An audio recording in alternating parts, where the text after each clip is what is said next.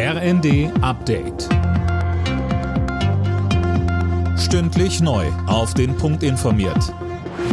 Ich bin Alena Tribold. Die Länderchefs haben den Bund aufgefordert, Unternehmen unter die Lupe zu nehmen, die deutlich vom Ukraine-Krieg profitieren. Nach dem Bund-Länder-Treffen sagte Berlins regierende Bürgermeisterin Giffey, eine krisenhafte Situation dürfe nicht zur eigenen Profitmaximierung ausgenutzt werden. Giffey verwies da auf die Energiebranche. Es ist ganz klar, dass wir hier auch Spekulationen haben um Preise für Öl, für Gas, für Strom.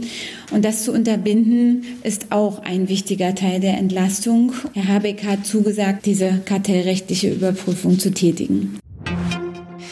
Nach langem Hin und Her wird es im Bundestag heute ernst. Die Abgeordneten stimmen über das 100 Milliarden Euro schwere Sondervermögen für die Bundeswehr ab. Mehr von Tom Husse. Damit das Sondervermögen umgesetzt werden kann, ist eine Grundgesetzänderung nötig. Dafür braucht es im Parlament eine Zweidrittelmehrheit. Heißt, die Ampelkoalition ist auf Stimmen der Union angewiesen.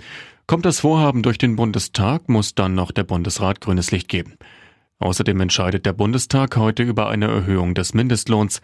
Laut einem Gesetzentwurf soll der ab Oktober auf 12 Euro angehoben werden. Ungarn hat sich im Streit um das EU-Sanktionspaket gegen Russland durchgesetzt. Die Mitgliedstaaten haben das Paket gebilligt, die geplanten Strafmaßnahmen gegen das russisch-orthodoxe Kirchenoberhaupt Patriarch Kirill allerdings gestrichen. Das hatte Ungarn gefordert. Die deutschen Rettungsschwimmer haben im vergangenen Jahr deutlich mehr zu tun gehabt. Das zeigt die Jahresbilanz der DLRG. Insgesamt gab es gut 77.000 Einsätze und damit fast dreimal so viele wie im Vorjahr.